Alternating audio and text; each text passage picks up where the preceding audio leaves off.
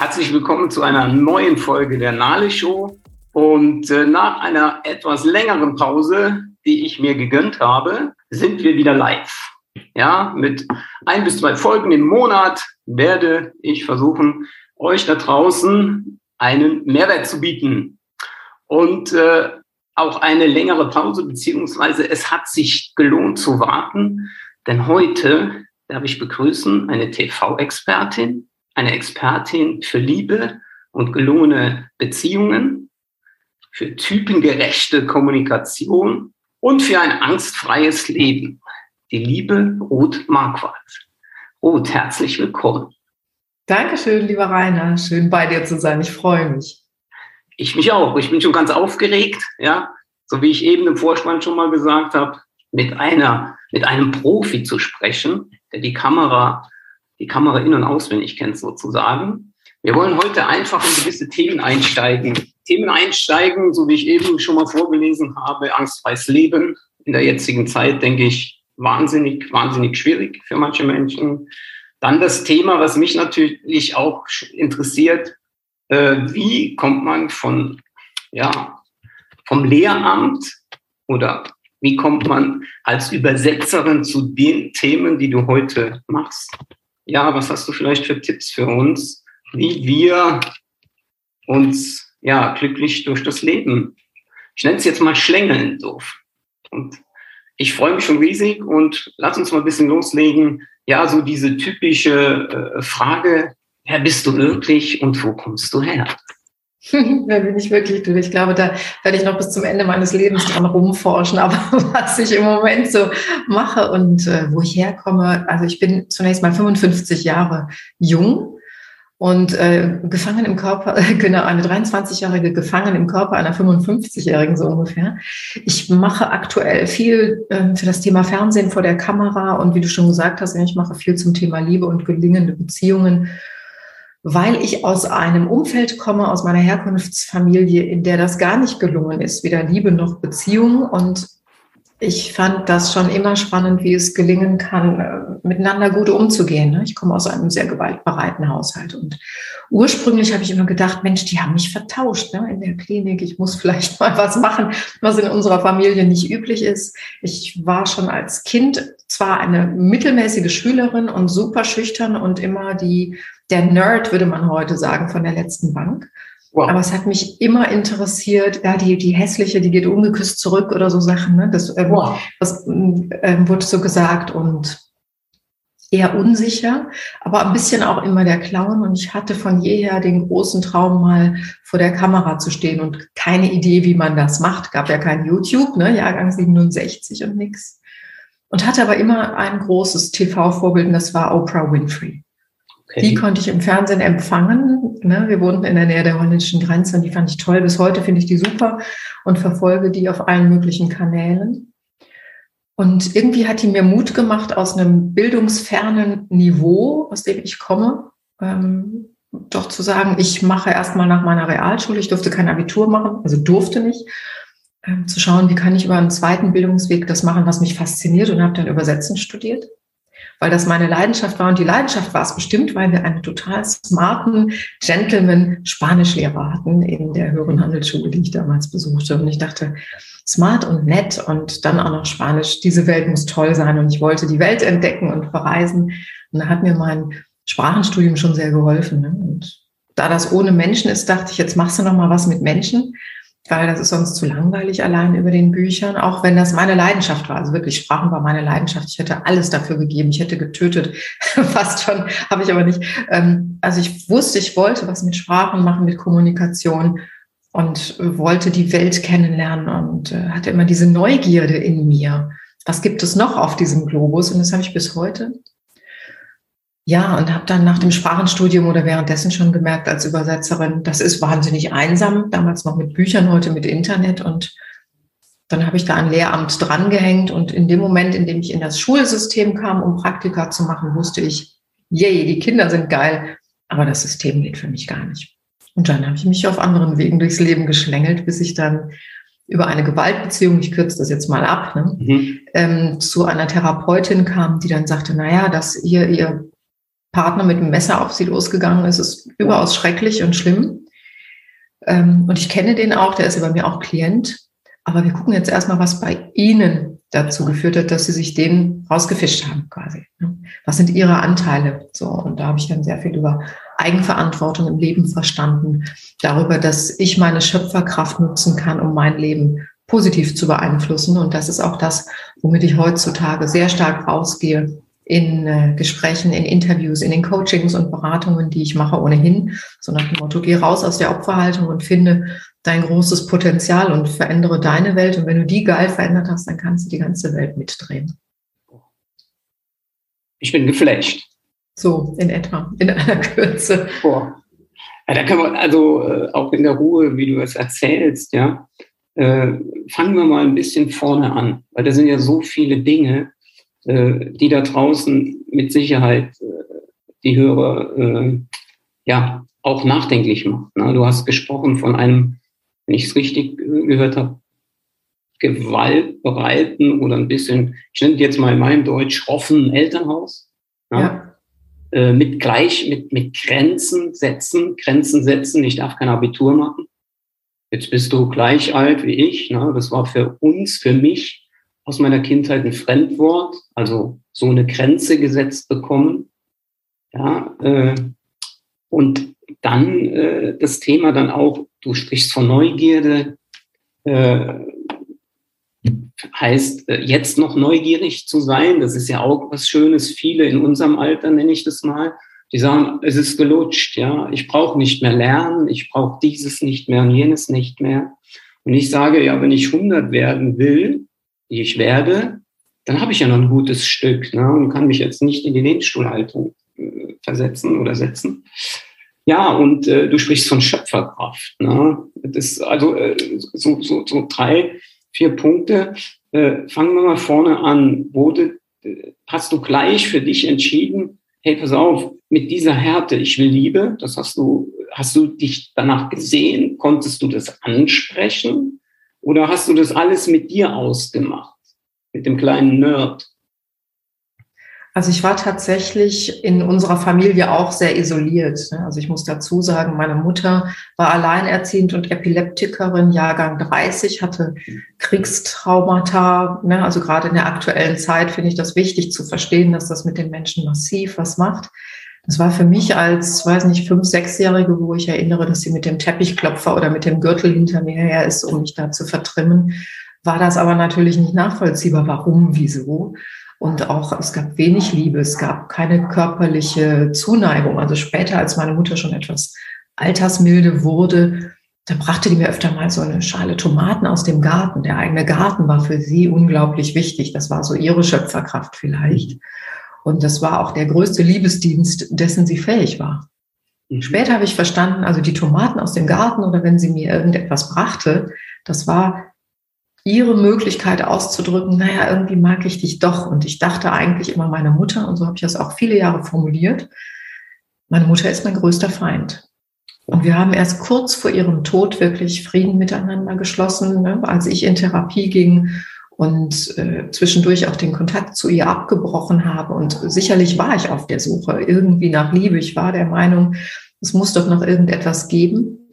Es gab in meiner Kindheit aber auch, weil ich sexualisierte Gewalt auch von meinem Stiefvater viele Jahre überlebt habe, gab es auch oft den Gedanken, ich bringe mich um, ich mache mal Schluss hier, was soll der Scheiß? Es fühlt sich so schrecklich an, das möchte ich gar nicht mehr. Ne, deswegen, wenn Menschen heute kommen, zu mir in die Beratung kommen mit Panikattacken, mit schlimmen Erlebnissen, möchte ich sagen, dass ich da lächle. Ähm, aber ich verstehe aus einer Ebene, die nicht aus Büchern kommt, wovon die sprechen oder kann eine Idee davon bekommen, was in ihnen gefühlsmäßig passiert. Und ich glaube, dass das auch ein Grund ist, dass Menschen sich an der Stelle bewusst oder unbewusst ein bisschen gut aufgehoben fühlen bei mir, weil ich denen das Gefühl gebe, alles in dir ist okay. Ich habe selber Bezüge zu schlimmen Zeiten in meinem Leben. Oder wie eine ganz liebe Freundin von mir sagt, ist doch geil, wenn wir alle mal einen Major Crash überlebt haben. Ich stelle nur solche Leute ein, die es geschafft haben, sich dann wieder ins Leben zu arbeiten.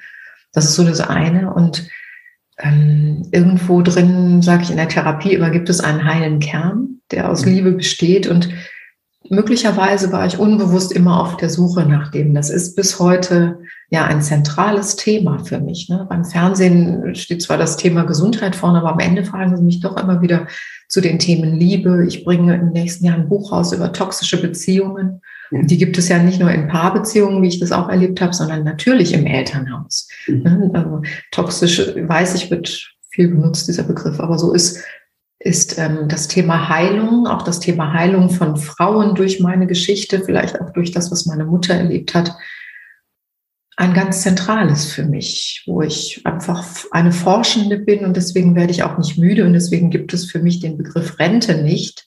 Vielleicht arbeite ich irgendwann mal weniger oder anders, aber mit diesem Thema werde ich mich immer verbunden fühlen und ich sehe mich eher in meinem Alter jetzt so als eine, ne, bei den Indianern gibt es ja so Phasen und irgendwann bist du dann die die weise Frau also im Alter her. So. Also, dass ich mich auf den Weg mache, immer mehr die weise Frau zu werden. Und allen, die das haben möchten, teile ich mein Wissen und meine Lebenserfahrung. Und wer davon etwas für sich nehmen mag, weil er oder sie denkt, ey, das gibt mir in Resonanz, dann freut mich das, weil dann macht mein Leben Sinn.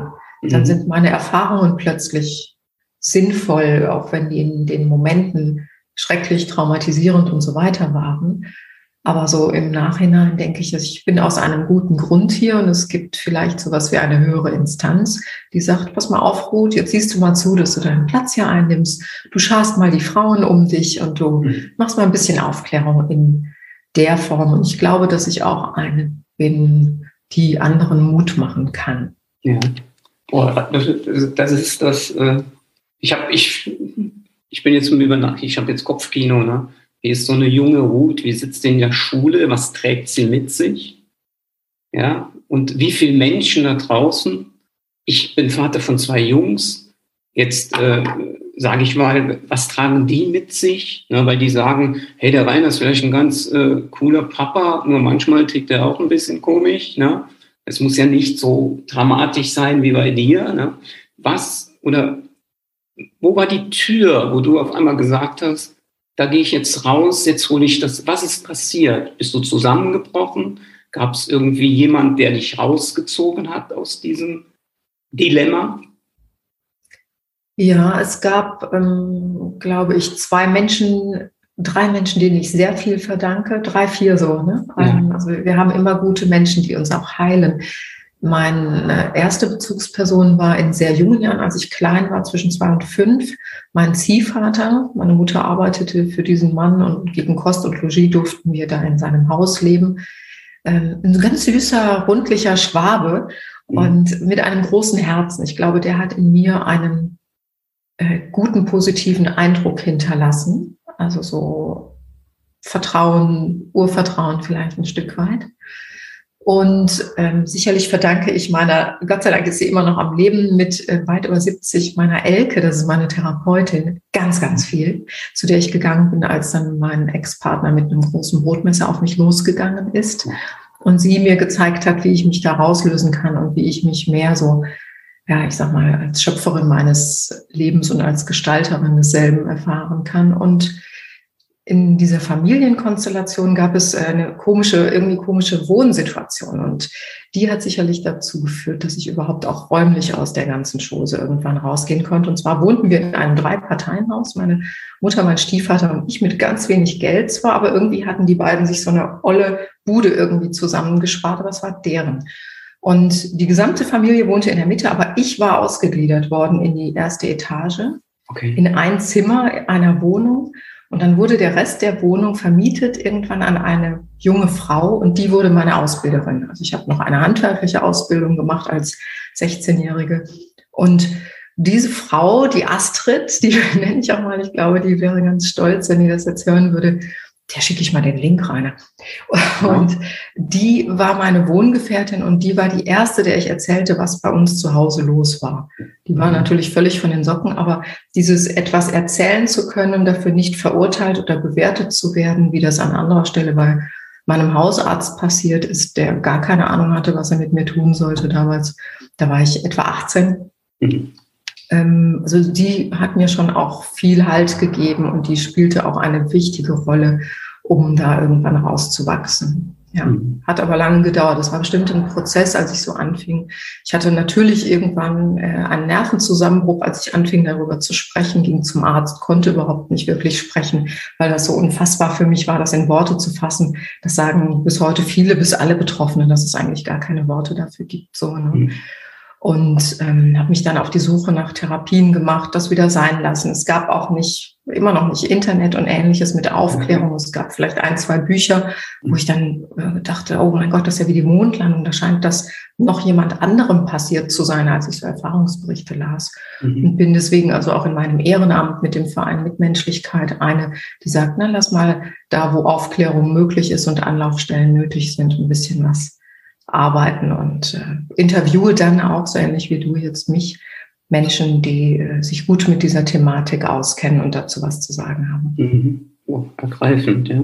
Also äh, wie, wie ist jetzt äh, dein, dein, ich meine, man kann ja nicht einfach zu jemand sagen, wie, wie ich jetzt. Ich bin jetzt Außenstehender, ich kriege jetzt jemand mit, hat ein Thema im, im mentalen Bereich, vielleicht gar nicht also jetzt mal weg davon, so, so dramatisch wie bei dir. Aber dem kann ich ja nicht einfach zurufen, hey, jetzt komm, jetzt stell dich nicht so an, guck mal, hier gibt's die Ruth, die hat doch ihren Weg gefunden. Ja, weil jeder Mensch ist ja anders. Mhm. Wie, wie, wie, was rufst du den, den Menschen zu? Äh, wie können sie sich öffnen? Oder gibt es so, so, so vielleicht eine einfache Möglichkeit, mal den ersten Schritt zu tun? Weil äh, ich persönlich, äh, meine Mutter, als ich 14 war, hatte Depressionen. Sie mhm. war, die, meine Mutter ist heute quietschfidel, die 86, war Gott sei Dank nie manisch depressiv. Ja. Mhm. Sie hat einfach irgendwann mal in der Ecke gestiert. Ja. Äh, war halt so. Da kam, war auch äh, vielleicht das Thema Totgeburt, hatte sie auch. Ne? Und äh, auf jeden Fall, ich habe es kennengelernt mit so was, ja, in frühen Jahren schon aufzuwachsen. Und, äh, und kennengelernt, wenn jetzt heute gesagt wird, ah ja komm, Burnout ist ja so eine kleine Modeerscheinung, ne? mal zu sagen, hey, stop it, bitte.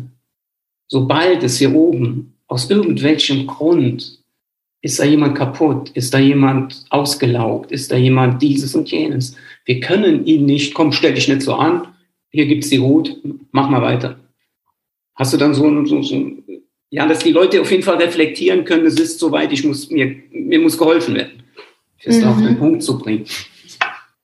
Ja, erstmal finde ich das super wichtig und super schön, was du sagst. Dieses ähm, stell dich nicht so an, das ist ein beschissener, möchte ich mal sagen, Satz, den wir vielleicht alle mal in unserer Kindheit gehört haben und der sowas von zerstörerisch wirken kann und sowas von destruktiv ist und auch ganz wenig empathisch. Der ist gut gemeint, aber der ist kacke. So. Damit fangen wir mal an. Ja. Äh, denn jeder Mensch fühlt in sich Verzweiflung irgendwann und manche länger und manche in Depressionen und Burnout ist ja die andere Seite von äh, Depression. Die gehen ja Hand in Hand, die beiden Dinge oft. Und dann ist es wichtig, das erstmal anzuerkennen und sich selber zugestehen zu dürfen, oh, das ist jetzt, als hätte ich mir den Arm gebrochen auf seelischer Ebene. Da ist etwas, das überfordert mich, das ist größer als ich. Und vielleicht ist es okay, jemanden zu fragen, der es entweder schon gehabt hat. Ich bin so froh, dass die Kurt Krömers und Thorsten Sträters und wie sie alle heißen, dieser Welt rausgehen und sagen, hey, das ist mir auch passiert und die von sich berichten. Denn das ist schon eine Hilfe zu sagen, mir ist das passiert, so hat es sich angefühlt und so habe ich mir Hilfe gesucht und so Angebote machen oder Beispiele aufzeigen und dann am Ende bleibt es natürlich bei jedem Einzelnen zu sagen, ich picke mir da mal was raus. Also diese Vorbildfunktion finde ich enorm wichtig. Ich bin zum Beispiel, Stichwort Oprah Winfrey, vor kurzem bei Netflix über eine Serie gestolpert, die Depression zum Thema hatte und die Oprah Winfrey mit Prince Harry gehostet hat. Die beiden sind Gastgeber und die haben große Persönlichkeiten also aus den USA, die alle unter Depressionen stark gelitten haben vor die Kamera geholt und die befragt oder die Angehörige hatten und haben gesagt, Mensch, wie schwierig ist das auch für die Angehörigen? Kann ich als Angehöriger vielleicht etwas tun? Das kann ja manchmal schon sehr hilfreich sein, dass ich weiß, wie du schon sagst, ich sage nicht stop it und stell dich nicht so an oder so, sondern ich bekomme als Angehörige und Angehöriger Hilfsaspekte, was kann ich tun, mhm. wie kann ich Angebote machen, ohne abzuwerten oder jemanden in die Enge zu treiben oder wie kann ich abwarten und wann muss ich vielleicht auch ja, meine eigene Hilflosigkeit mir eingestehen.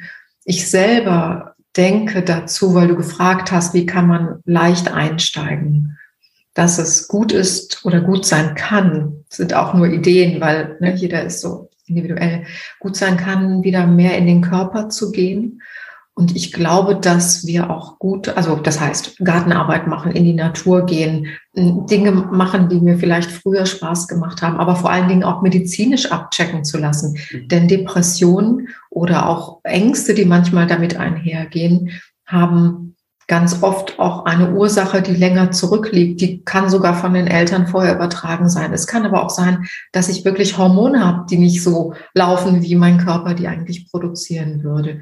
Es können ganz triviale medizinische Ursachen sein und manchmal braucht man eine Einstellung. Ich weiß das von einer jungen Frau, die ich äh, begleitet habe, die in der Schweiz ist. Wir haben Zoom-Calls gemacht jahrelang. Die hat mich, weil sie mich im Fernsehen gesehen hatte, mhm. mit 16 kontaktiert. Die ist heute, glaube ich, 22. Und wir haben all die Jahre Kontakt gehalten. Immer mal wieder, einmal im Monat.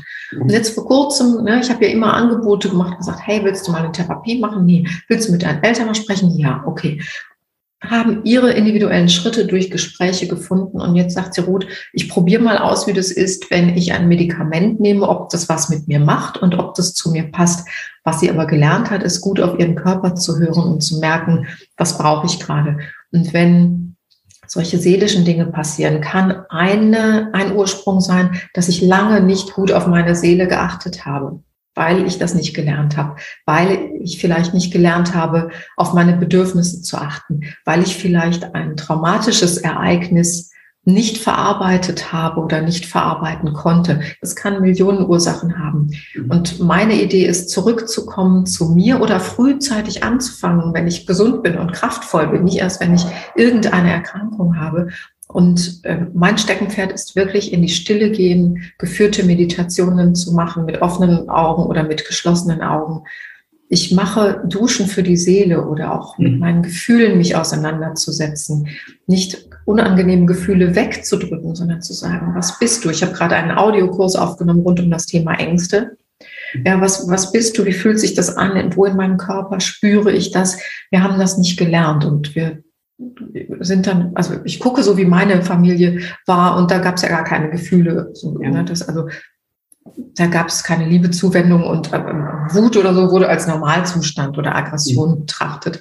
Aber diese Kompetenz äh, in mir, was gibt es für eine Gefühlsvielfalt? Und wenn ich in mein Herz gehe und auf der Suche bin, ne, wie wir es hatten, nach der Liebe, was hat diese Kraft der Liebe, wenn ich die in meinen Körper verteile, wenn ich das lerne, ja, in Verbindung mit vielleicht anderen, mit Klopftechniken oder äh, mit ganz liebevollem Umgang mit mir, mit Grenzen setzen. Damit hat es sicher auch was zu tun. Also der Quick Fix, diese, dieses schnelle Pflaster, davon bin ich keine Freundin, sondern mehr diese mh, mm, Geschichte, lass uns schon in die Kindergärten gehen und in die Schulen und den Kindern beibringen, wie geht das mit den Gefühlen eigentlich? Das habe ich, äh, äh kam mir eben, habe ich auch hier notiert, weil du ja selbst gesagt hast, du hast das du wolltest Lehrerin sein, ja, mit Kindern, doch dieses System. Jetzt gehen wir mal ein bisschen weg von, von, von dem, was wir vorher hatten. Ja, normal müssten wir reingehen in die Schulen, oder? In den Kindergarten schon. Äh, den Kindern zeigen, in Verbindung natürlich mit den Eltern, hey, wir dürfen Gefühle haben, wir dürfen mhm. freien Lauf lassen, oder? Genau, und auch ähm, so spielerisch forschend zu gucken, wie fühlt sich das eigentlich an, wenn ich wütend bin. Ich, hab, ähm, ich habe eine Klasse unterrichtet an einer Waldorfschule für ein Jahr, bevor ich in äh, Mutterschutz ging. Mhm. Und haben wir jeden Morgen, bevor der Unterricht startete, hatten wir so farbige Kärtchen an so einer Wäscheklammer. Und wir haben auch die Farben für Gefühle selber miteinander festgelegt. Eine Klasse 5, eine Klasse, eine für Klasse 5, die Klasse 8, die hätte das doof gefunden, aber so, ne? Und dann haben wir, bevor wir starteten, immer gesagt, na, wie bin ich heute drauf? Und jedes Kind konnte sich so eine Klammer mit der passenden Farbe an den Pulli stecken. Und dann ey Ruth, nee, Frau Marquardt sagt immer, ey du Frau Marquardt, du musst dir aber heute auch die rote Karte nehmen, weil du bist doch verliebt. Ich war schwanger, dann haben die gedacht, dann muss ich die rote Karte haben. Und dann habe ich gesagt, ja, ich habe aber auch noch ganz tolle Laune heute, dann nehme ich auch noch die grüne. Und einer hat gesagt, dann nehme ich die graue, ich weiß heute nicht so genau, ich glaube, ich bin ein bisschen frustriert oder so. Ja, alles klar. Und dann hatten wir so einen Gefühlscheck-up und ja. dann sind wir erst in den Unterricht eingestiegen. Boah. Allein das, das ist ja... Äh Kam das von dir oder hast du das irgendwo aufgeschnappt? Gibt es da eine Lehre von? Weil das finde ich, ähm, find ich ja ähm. Weltklasse. Ne? Das sollten mhm. wir als Erwachsene vielleicht, äh, das nehme ich jetzt mit. Ne? Einfach mal zu sagen, komm, lass uns mal ein paar Kärtchen machen. Wie stehst du morgens auf? Wie bist du drauf? Und wie vor allen Dingen das Schöne, hey, in einer halben Stunde ist irgendwas Cooles passiert, wo ich mitgewirkt habe und jetzt ist rot zum Beispiel. Ne? Weißt du, ja, genau, dass wir das auch verändern können und dass Gefühle manchmal eine ganz kurze Halbwertzeit ja auch haben. Ja. Und dann ne, ähm, das überhaupt wahrzunehmen. Ich habe mir Hilfe geholt, weil ähm, die, die Schulklasse, die ich hatte, das war die vermeintlich schwierigste der Schule oder die waren so unerzogen, hieß das. Ich dachte, was für ein ehrliches Wort, aber gut. Ähm, und ich suchte Hilfe, weil ich derer auch nicht Herr werden konnte und habe es aber auf mich bezogen. Ich war ganz frisch. Im Lehramt lernst du das nicht. Wie gehst du mit einer Klasse um, die dir die Stühle und die Bude auf links dreht? So. und dann habe ich meine Therapeutin gefragt und dann sagte die, du, ich kenne da aus Holland so ein System, die machen das so und so an einer Schule. Und heute gibt es ja Gott sei Dank mehr freie Schulen und es gibt in Skandinavien Modelle und es gibt Montessori und ich weiß nicht was und eher Schulen, die auch auf diese Gefühlsebene Wert legen und nicht nur so diese klassischen Fächer in den Mittelpunkt stellen. Ich äh, habe jetzt gerade so Gedanken für gewisse Chefs und Mitarbeiter. Könnte man so was einführen? Ja? Ich fände das gut, ja, so eine ja, Gefühlsrunde. Genau. Hey, du gehst zu einem Gespräch oder du gehst in deine Firma rein, ziehst mal ein Kärtchen, ja, und jeder weiß, vor allen Dingen dieses zu akzeptieren auch. Na, wir sind, also ich bin jetzt jemand, hey, komm Ruth, jetzt sei doch gut drauf und wieso guckst du heute so doof, ne? Habe ich dir was getan oder hey, dann habe ich ja auch keinen Bock, wenn du keinen hast oder irgendwie. Wir interpretieren ja alles in den anderen rein, ja? Und äh, wenn du dann schon mal so eine Karte hast, wäre ganz witzig. Ja, genau. Also wer zuhört, kann es ja mal ausprobieren. Ne? Oder in Seminaren und Workshops oder Führungskräftetrainings haben wir oft so eine große ähm, Auswahl, bevor wir starten von Fotokarten mit tausend ja. unterschiedlichen Motiven, vom Tresor über den Maserati bis hin zur Blumenwiese. Und jede Person darf sich eine Karte zu Beginn aussuchen und sagen, so bin ich gerade hier, so ist es mir gerade, bevor wir starten. Ne? Es kann auch sein, dass dabei rauskommt, auf dieses Seminar habe ich gar keinen Bock. Und das ist ja dann auch eine wichtige Orientierung für mich, auch für alle anderen und vielleicht auch für die Person selbst. Ne? Das ja. ist schon ganz hilfreich. Das ist so die erwachsenere Variante. Wieder mitgenommen. Äh, jetzt hast du eben davon erzählt, ja, du hast jetzt einen Mann kennengelernt und äh, ja, du hast allerdings durch deine Therapeutin, ja, das ist eigentlich auch ein doofes Wort, oder? Therapeutin, kann man das sagen? Ja, ich, ich mag das auch nicht, äh, genau, sagen wir mal. Hört sich so schlimm an, ne? Mentorin ist irgendwie ein schönes Wort, finde ich, Lebensmentorin oder Hauptmentorin finde ich gut. Also jemand, der dir zeigt, wie Leben noch ein bisschen einfacher geht. Genau, oder Lebenshelferin, irgendwie sowas. Ne? Mhm. Äh, ja, du ziehst es an. Das hören wir ja oft, ne? Die, doch viele sagen, ja, wie, ich ziehe das an, ja, der ist doch doof, ne? in dieser Wortwahl zu bleiben. Hey, was habe ich damit zu tun? So dieses typische, die anderen sind schuld, weil das und das passiert. Und äh, wie kamst du oder was hast du dann verändert? Zunächst dich selbst reflektiert, du bist in Selbst, wie sagt man da? In Selbst. Äh, ich bin in Selbsterfahrung auch gegangen und in Selbst kennenlernen. Ne? Also ich bin mir meiner selbst bewusst geworden, so könnte ich ja. sagen. Und dann hast du loslassen können. Genau, ich habe durch sie gelernt, wo ich stehe, wo ich bin. Das war ein schwieriger Prozess. Er hatte schon viele narzisstische Persönlichkeitsanteile, aber ich habe gesehen, dass ich eben mich dagegen wehren kann. Ich habe mir Zeit genommen für den Abnabelungsprozess. Es fällt mir der Stecker aus dem Ohr. Und ähm, habe einfach Lebenskompetenz gelernt für mich und auch gesehen, dass meine Grenzüberschreitungen, die ich in der Kindheit gut kannte, sicherlich auch ein Stück weit damit zu tun hatten, dass ich Grenzüberschreitungen in meiner Beziehung zugelassen habe, ohne das ja. zu merken, dass es eben nicht für mich etwas gab, wo ich gesagt habe, du pass mal auf, jetzt reicht's mir aber, was willst du hier? Ne, kannst mhm. nicht stundenlang irgendwie das Telefon blockieren und mir Standpauken halten, schieß mal schön in den Wind. Das konnte ich nicht sagen und ich konnte nicht sehen, was es mit mir zu tun hat. Also das war so das Thema Eigenverantwortung, wo wir ein Stück weit sicherlich auch das anziehen, was wir gut kennen, um es zu heilen, sage ich immer. Ne? Dann okay. uns nicht mehr so um die Ecke oder anders. Ja. Jetzt, Aber äh, andererseits, Rainer, das will ich auch noch sagen, das finde ja. ich wichtig. Wenn dir Scheiße passiert, weil Arschlöcher dich schlecht behandeln, hast du trotzdem keine Schuld. Das Schuldkonzept will ich noch außen vor lassen. Okay.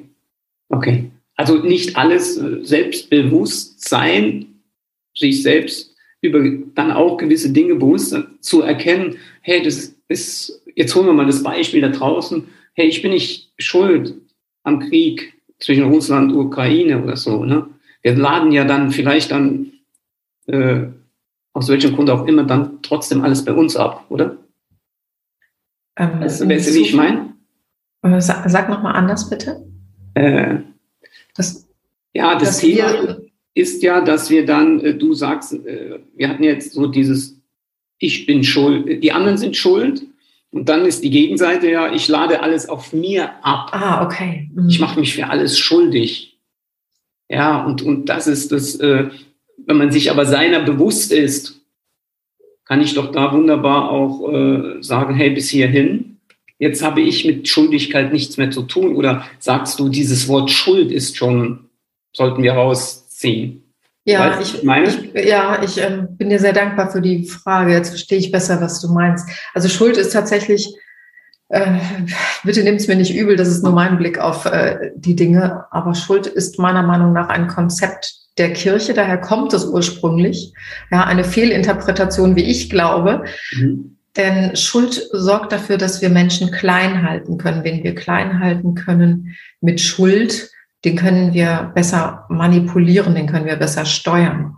Ich würde das Wort Schuld austauschen wollen und so tue ich es auch in meinen äh, Sessions mit Menschen gegen Eigenverantwortung oder Verantwortung überhaupt. Das ist in Ordnung, dass ich Verantwortung übernehme, aber Schuld, ne, da gibt es ja die Erbsünde und all diese Geschichten. Davon halte ich persönlich nichts, davon habe ich mich frei gemacht. Ja. Ähm, ich empfehle an der Stelle das Buch von Neil Donald Walsh, Gespräche mit Gott, wo er an einer Stelle sagt, ich glaube, ihr habt mich komplett missverstanden. Viele Grüße, Gott.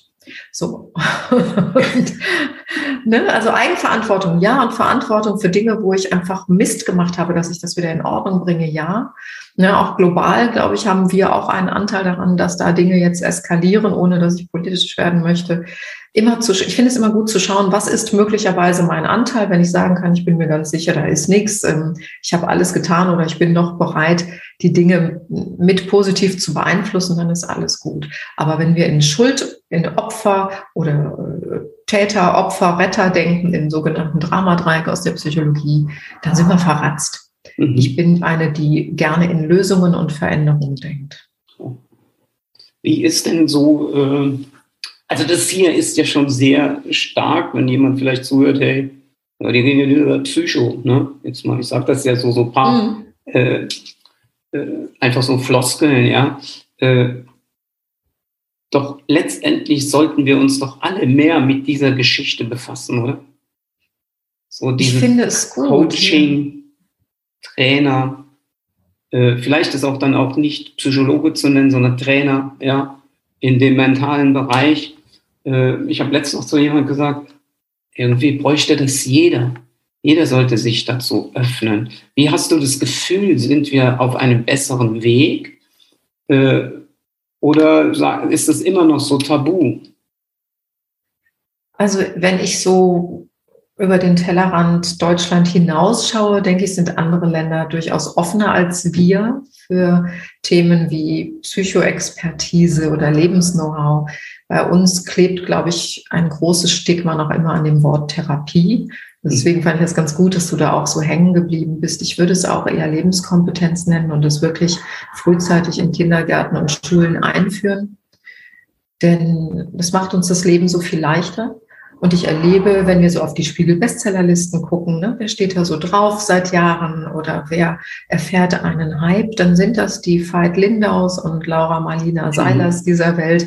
Also viele, viele Menschen und Trainer, die in irgendeiner Form Lebens-Know-how vermitteln auf moderne Art und Weise. Und das finde ich ganz cool, dann vielleicht mal auch zu sagen, na gut, ich habe keinen Bock auf so ein Psycho, dann suche ich mir halt einen Kurs und gucke, kann ich daraus was lernen ich habe für mich die Erfahrung gemacht, dass das Leben leichter wurde, dass man nicht jeden Fehler 30 Mal machen muss, bis er sich rausgeschlichen hat, sondern dass ich einfach mich selber besser kennenlerne.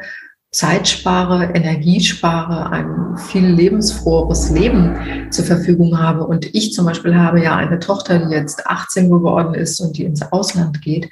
Und ich habe immer gedacht, naja, ich selber werde bestimmt nicht dümmer, wenn ich mir das drauf schaffe. Kann ja nicht sein, dass mein Telefon mehr Updates pro Jahr hat als ich. Ne? Mhm. So. Und für meine Tochter ist vielleicht auch ganz gut, wenn die eine Mutter hat, die Sachen nicht macht wie ihre eigene, sondern mhm. die sich reflektiert. Ich wollte jahrelang keine Kinder, weil ich dachte, wenn ich die so behandle, weil ich das so gelernt habe, ne, mein Kind, mein späteres, wäre richtig blöd. Mhm. Wollte ich nicht. Dann bist du rangegangen und hast gesagt, okay, ich beweise es, dass es anders Ja, jetzt traue ich mir das zu und jetzt pass mal auf, jetzt habe ich auch noch den richtigen Partner dazu. Go. Ja, okay. und dann war sie da und die, die ist ganz gut gelungen. Die ist auch, glaube ich, ganz happy. Schön. Das hört sich gut an. Ja. Äh, jetzt bist du ja Expertin für typengerechte Kommunikation. Jetzt, mhm. ich habe das vorher noch nie gelesen, außer bei dir. Dann habe ich, dachte ich, hey Nalber, du bist so ein Plappermäulchen, ja? Was, was bedeutet das, typengerechte? Äh, wird, wird man dann gescannt oder kommt das von innen oder gibt es da Empfehlungen? Ich glaube, das, mhm. das äh, macht auch da draußen neugierig, ja? Was ist ja. Also, wie, wie ist es überhaupt dazu gekommen? Ich habe mal einmal für ein Ärztenetzwerk eine, Kommunikation, eine Kommunikationstrainingseinheit oder mehrere durchgeführt und die trug genau diesen Titel. Ich bin kein Fan von Schubladen. Das mhm. nicht. Und ich habe deswegen auch mit diesem Begriff gehadert. Ah, jetzt gibt es sechs Typen. Es gibt bestimmte, ich sag mal, Schemata, die es uns erleichtern sollen, in der beruflichen Kommunikation zumindest zu erkennen, ist jemand eher extrovertiert oder warum redet der so viel oder warum will der so viel wissen? Der geht mir total auf den Sack. Der will immer noch das Kleingedruckte noch kleiner drucken lassen. So, ja. Und einfach zu verstehen, Menschen haben unterschiedliche Vorlieben und bestimmte Typen also zwei, drei Persönlichkeitsanteile äh, vereint so jeder aus diesem Schema mit sechs unterschiedlichen Farben auf sich. Ne? Mhm. Da gibt es eben den Introvertierten, den Extrovertierten, jemand, der die ganze Bude unterhält, wenn er reinkommt. Aber hm, wie gehe ich mit denen denn um? Wie kann ich das nicht, wie du gerade sagtest, auf mich beziehen, wenn die so auf eine bestimmte Art und Weise reinkommen, sondern wie kann ich eher verstehen, ach, das macht diesen Menschen oder diesen Persönlichkeitstyp eher aus. Ne? Also ein Beispiel ist, wir alle kennen Controller-Typen. Ja. Da weiß man ganz genau, wie man vor sich hat. Das sind Menschen, die die Dinge schon von Berufswegen genau nehmen müssen und die müssen auch vielleicht die Verträge richtig und die wollen von dir zu einem bestimmten Datum immer alles haben. Und das ist in deren Persönlichkeit angelegt. Das machen die hoffentlich gerne und das machen die deswegen besonders gut. Mhm wenn jemand wie ich dann kommt. Und ich bin eher so ein Impro-Ding. Ne? Ich kann eher mit, mm, gib mir Zeit und wir quatschen mal so wie du hier. Ne? Ja. Wir quatschen mal drauf los und dann entwickelt sich das. Kriegen die einen Vogel und ich kriege einen Vogel bei, die mir sagen, nein, du musst dich aber hier an das Skript halten. Genau. Und hier ist noch To-Do 7.1. Und dann kann ich entweder die Wahl haben und sagen, was für ein Vollidiot, denn der tickt ja gar nicht so wie ich. Oder ich kann sagen, oh, ich glaube, ich habe gerade eine Art blauen Typen vor mir, dem das ganz wichtig ist. Und dann kann ich etwas gelassener reagieren möglicherweise und kann sagen, ah, ich beziehe es mal nicht auf mich, sondern das ist eine Persönlichkeitsstruktur, für den ist Sicherheit besonders wichtig. Und daran ist der Jod. Und der ne, eckt vielleicht mal mit so einem Impro-Typen an. Ja, jetzt fällt mir in dem Zusammenhang äh, typengerechte Kommunikation. Äh, hat jetzt äh, wenig damit zu tun, obwohl die Art unserer Jugend, wie sie heute kommunizieren, ist mir jetzt einfach so in den Kopf gekommen. Kann ich da auch, äh, wie soll ich das sagen, sie daddeln und äh, hey Digger, hey Alter äh, äh, und, und dann Handy und das. Es hat jetzt vielleicht mit der Geschichte blau, grün nichts zu tun. Aber wie kann ich das ein bisschen umswitchen? Oder sind wir dazu, äh, ja, jetzt in, im Jugendstil jung, uncool, äh, müssen wir das mitmachen, müssen wir so reden, diese Redensformen.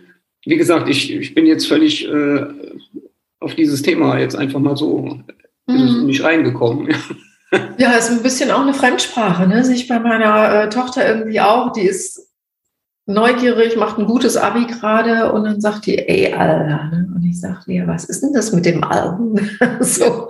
Und wir hatten solche Begriffe, glaube ich, auch, Anna, als wir jünger waren. Okay. Und ein Stück weit wachsen die sich wieder raus, merke ich. Die sind in einer bestimmten Szene irgendwie cool und dann probieren manche das aus und nutzen das und dann geht es wieder weg. Ich interessiere mich dann immer in der Tiefe dafür ja. und will dann wissen, Wer genau. spricht so mit wem und warum? Was ist damit verbunden? Ich kriege immer dann ein bisschen Vogel, wenn mm, es so ähm, diskriminierend wird, sag ich mal. Mhm. Das finde ich echt nicht okay.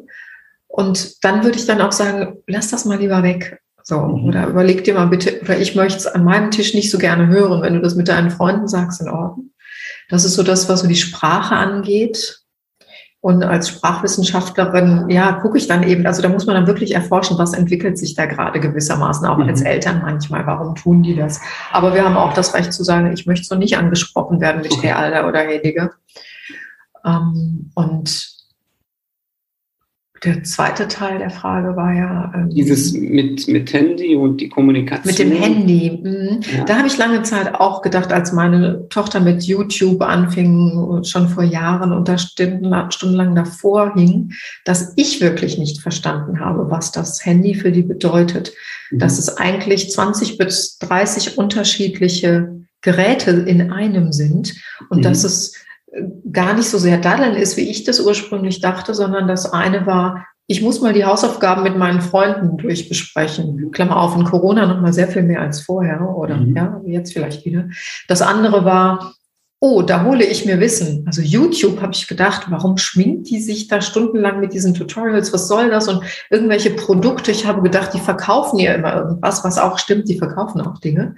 Und habe dann festgestellt, das ist ihre Leidenschaft Dinge und sich selber schön zu machen und die schminkt heute mit einer Akribie, wenn ich ein Kamerateam zu Hause habe. Also ich kann es besser, dadurch, dass ich es mir von ihr habe zeigen lassen. Die hat sich da eine richtige Expertise drauf geschafft. Und ich weiß von einem ihrer Schulkameraden, der hat sich in YouTube reingestürzt und hat sich IT drauf geschafft und wurde von einem sehr guten Bekannten von mir mit Kusshand ins Praktikum genommen, schon mit 14. Okay, okay. Weil der so geil drauf war. Also was ich damit sagen will, ist, Handy ist für unsere Kinder nicht das, was es für uns unter Umständen ist, sondern es sind viele nützliche Werkzeuge auch. Und da ist vielleicht auch mal das ein oder andere Game of Thrones, nee, wie heißt das? Walk, Gedönsrad, irgendwelche Spiele, die ich nicht kenne, drauf. Kann sein. Ja, ist mir jetzt nur äh, über äh, äh, wichtig auch zu wissen. Also auch damit äh, draufschauen, hinterfragen, Hinterfragen ist so gut. Ja, und mich zu interessieren. Das stärkt ja auch die Bindung dann zu meinem Kind. Wir haben ja das Beziehungsthema auch hier. Ja. Und dann, also statt direkt zu verurteilen, zu sagen, ey, darf ich mal dir über die Schulter gucken? Kannst du mir mal erklären, wie? Meine Tochter hat mir Instagram beigebracht, in dem Maß, in dem ich das heute eingeschränkt oder in einem überschaubaren Maß aber auch beruflich nutze. Mhm. Ja, wir können auch ganz viel von denen lernen. Wir haben auch ein ganz anderes Verständnis für diese neuen Medien, die für uns oft schwierig sind. Die werden ganz anders damit groß und sie werden in Berufe rutschen, die wir jetzt noch gar nicht kennen und vorhersehen mhm. können. Und viele dieser Kompetenzen, die sie brauchen, kommen sicherlich auch aus dieser, ich sag mal, ganz natürlichen Handykompetenz. Und wie immer gilt, die Dosis macht das Gift. Wenn du einen Siebenjährigen oder, ne, was habe ich im Urlaub gesehen, eine Zweijährige vor ein Tablet setzt und da sitzt die beim Frühstück und dann sitzt die beim Mittagessen, beim Abendessen, finde ich das keine, ich sag mal, artgerechte Haltung sozusagen. ja, finde ich das keine kindgerecht, keinen kindgerechten Umgang, weil du machst ja kein Angebot, dass die hier irgendwie ähm, die Schönheit der Welt entdecken kann genau. mit allen Sinnen. Ne? Das ist was anderes. Das meine ich nicht. Aber eben auch zu sehen, die Dosis macht das Gift, aber wo sind auch die Kompetenzen und die Möglichkeiten und die Chancen dieser ja. neuen Medien? Ja, okay, gut. Äh, wir gehen jetzt so auf die Zielgeraden und äh, zum Abschluss hätte ich gerne, ja, so, so, du hast es ja auch, angstfreies Leben. Gerade vielleicht kannst du uns da einen, Tipp geben oder einige in der heutigen Zeit, wie willst du angstfrei leben? Ja, wenn du vor zwei Jahren gesagt bekommst Corona, wenn du gesagt bekommst, wenn du keine Maske trägst, wenn du gesagt bekommst, impfen oder nicht impfen. Wir hatten eben das Thema Angst, ja, nur Angst machen. Und dann kommt so als Tüpfelchen noch drauf der Krieg. Was oder wie tust du selbst? Du bist ja auch jemand, der, der durch deine Fernsehauftritte, du bist ja drin in diesem, ich nenne es jetzt mal Spiel. wo Angst gemacht wird, ja, über TV, über Medien, ja, wo, wo, was kannst du uns da mitgeben? Hat irgendwie so eine, vielleicht so eine smarte Lösung, sich mal mhm. aus diesem, ja, in, in, auch heute haben wir doch äh, ja die Freude zu leben, ja, und zu sagen, hey, ist doch doch doch geil hier. Wir haben so viele Möglichkeiten, ja. Ja, glaub, absolut. Ich glaube, glaub, viele haben das den Blick nicht mehr, oder?